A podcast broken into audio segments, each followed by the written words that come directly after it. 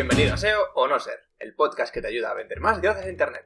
Hoy estamos aquí en el episodio número 19 de la cuarta temporada en el que te vamos a enseñar cómo migrar tu web y no perder el posicionamiento SEO. ¡Vamos a por ello!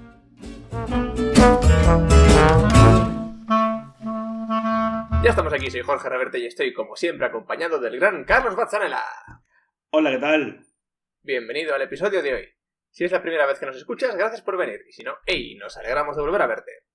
Muchas veces nuestro negocio necesita un cambio en nuestra página web, ya sea cambios de maquetación, cambios de estructura o un cambio en el gestor de contenidos que utilizamos. En el día a día, muchas empresas sufren con estos cambios en su página web una gran bajada de visitas de usuarios que vienen de Google y otros buscadores. Y esto pasa porque hacemos una migración de nuestra página web sin tener en cuenta lo que esto implica para el SEO. Hay muchos tipos de migraciones que podemos hacer y de cambios en la web. Podemos cambiar de CMS, por ejemplo, podemos pasarnos de un Joomla o un Drupal a un WordPress, eh, podemos hacer un cambio de dominio porque el nombre de nuestra empresa o de nuestra marca ha cambiado. Podemos simplemente a lo mejor cambiar de HTTP a HTTPS, es decir, de una página no segura a una página segura. Eh, podemos hacer un cambio de subdominio, cambiar a un subdirectorio, una subcarpeta, eh, migrar nuestro servidor, cambiar la estructura de nuestra página web, lo cual implica cambios en las URLs. Entonces, a modo de resumen, ¿por qué pasa esto? ¿Por qué estos cambios implican algo negativo para el SEO?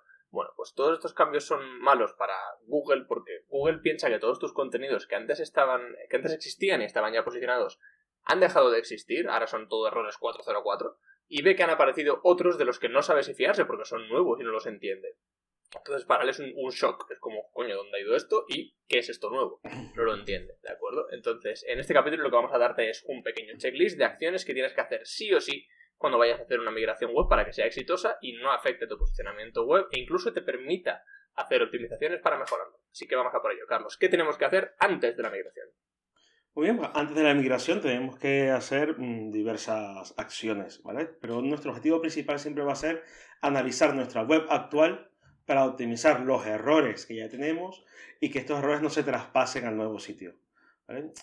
Entonces, ¿qué vamos a hacer? Vamos a hablar rápidamente de pasos, ¿vale? Vamos a recordar que todos estos pasos van a estar en nuestra página web y también vamos a tener una, un checklist que vas a poder descargarte en el mismo post, ¿vale? Entonces, empezamos. Pues, eh, vamos a analizar todos los enlaces salientes y los enlaces entrantes utilizando una herramienta como Screaming Frog, la cual vamos a hablar de ella más adelante, ¿vale? Todos estos datos se pueden exportar a Excel. Cuando hablamos de los enlaces salientes y entrantes, no solamente hablamos de los enlaces que salen y entran, sobre todo los que salen de nuestro sitio web en general, sino también dentro de cada página. Y vamos a ir armando lo que se llama la arquitectura de, la, de nuestra, nuestra página web. Vamos a hacer una queremos entender bien Queremos entender bien el enlazado interno que se llama, los enlaces, qué relación tienen los contenidos de nuestra página web unos con otros. Correcto. Entonces también vamos a hacer una lista de todos los enlaces rotos, las redirecciones 301, 302, todos los enlaces que también sean no follow. Vamos a ver cuáles enlaces o qué redirecciones van a pasar a ser 404 o en otras palabras que no existan más. Mm, vamos a hacer una lista, sobre todo muy importante es esto, de páginas que tengan nuestro mayor rendimiento en, en el SEO, ¿vale? En Google, con todas nuestras palabras claves a las cuales se dirigen. ¿Por qué? Porque estas van a ser las, las páginas que más vamos a mimar, por llamarlo de una manera, y que más cuidado vamos a tener cuando la pasemos de un lado a otro. Mm, luego vamos a tener también que anotar todo el tráfico promedio de nuestras páginas. ¿Por qué? Porque estamos a hacer una especie de análisis de cómo está el SEO ahora, para que cuando lleguemos a la última fase eh, podamos analizar cómo es el SEO nuevo y compararlo con los resultados que teníamos anteriormente, ¿vale? Con todo esto ya tenemos la estructura del sitio actual y luego vamos a empezar a montar la estructura del nuevo sitio. Hay que decirlo también en este paso. De tal manera que cuando pasemos a la fase 2, que va a hablar Jorge ahora, podemos hacer esas acciones. ¿Qué es? Que vamos a hacer durante la migración. Exactamente. durante la migración, al final, en esta fase el objetivo que tenemos es construir un nuevo sitio en un entorno de prueba. Nunca lo hagamos en el entorno real y empecemos a hacer cambios en directo porque ahí sí que la vamos a liar hacemos un entorno de prueba en el que podamos hacer una migración invisible, por así decirlo, para nuestros usuarios, ¿no? Que ellos no lo vean hasta que no llegue el momento del lanzamiento global de, oye, esta es mi nueva página web, no vamos haciendo cambios poco a poco porque podemos generar muchos problemas.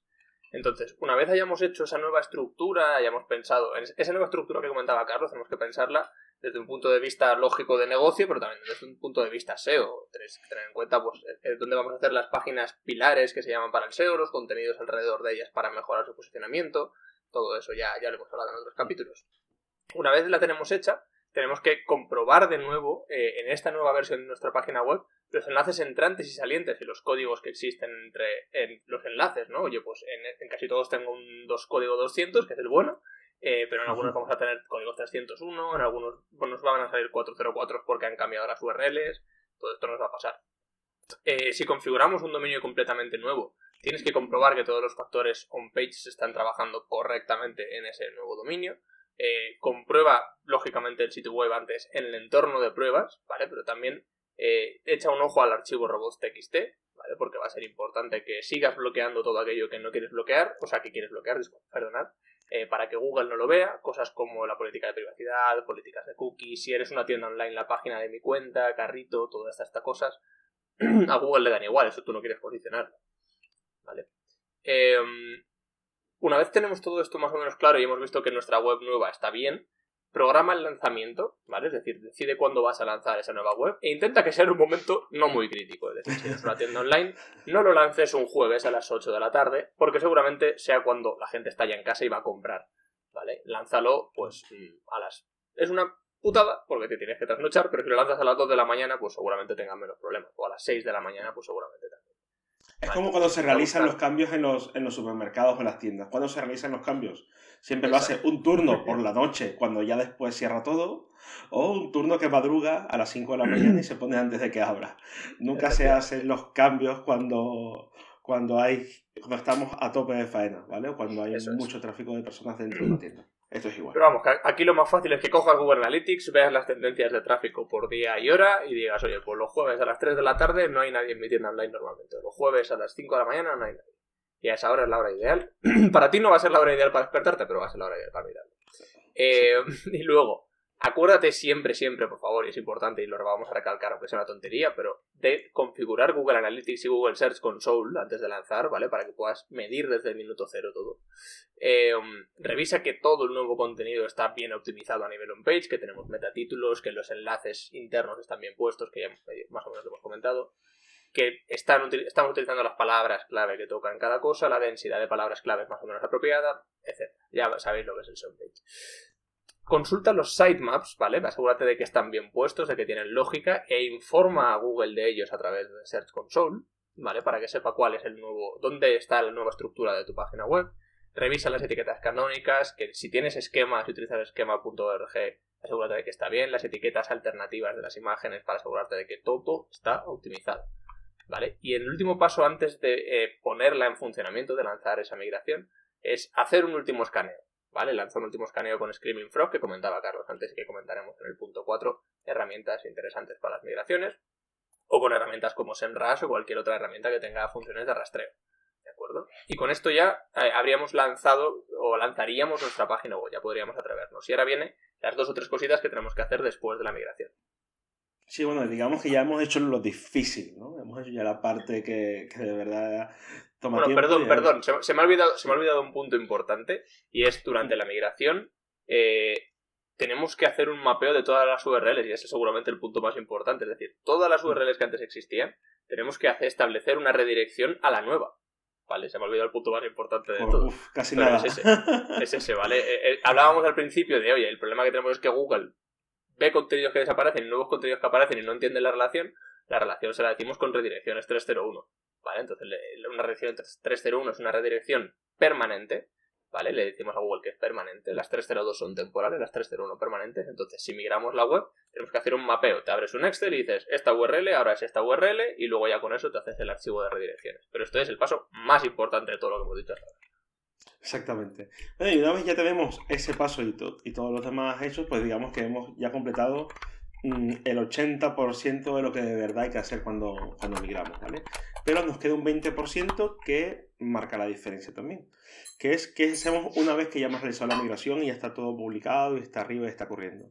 Eh, lo primero que vamos a hacer es ir corriendo a Search Console de Google, que lo conocemos todos, y vamos a ver que todas las páginas están indexadas, cuáles son los errores de rastreo, si el sitemap se ha cargado correctamente y está trabajando bien, y vamos a arreglar todos esos errores, ¿vale? Luego vamos a comprobar todas las redirecciones que bien decía Jorge actualmente, que todas estén funcionando como toca. Luego vamos a comprobar cuáles páginas están bloqueadas y cuáles no por robots.txt. Y luego vamos a como en el primer paso nos guardamos cuáles eran las, las páginas más importantes que igual íbamos a mimar para la migración, ahora vamos a ver si estas páginas se siguen posicionando bien, si no se siguen posicionando, qué tasa de tráfico está teniendo, la tasa de rebote, etcétera, etcétera, para poder comparar qué estaba pasando antes y qué pasa ahora después de la migración. Y con esto vamos a ver, ya hemos migrado la web, ya hemos hecho análisis posterior y ahora Jorge nos va a contar un poco sobre las herramientas útiles para hacer todo esto. Eso, sí, vamos a hablar de, cuatro herramientas básicas que tenemos que tener en cuenta que las hemos ido mencionando, pero bueno, a modo de resumen, ¿vale? La primera que nosotros recomendamos utilizar porque nos parece de las más potentes es Screaming Frog.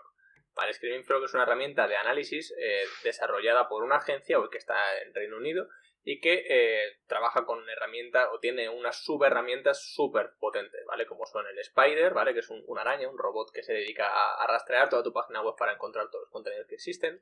Tienen una herramienta de análisis de archivos log, ¿vale? Que esto es una movida técnica del SEO que ya algún día podemos entrar a explicar, pero a lo mejor pegáis un tiro.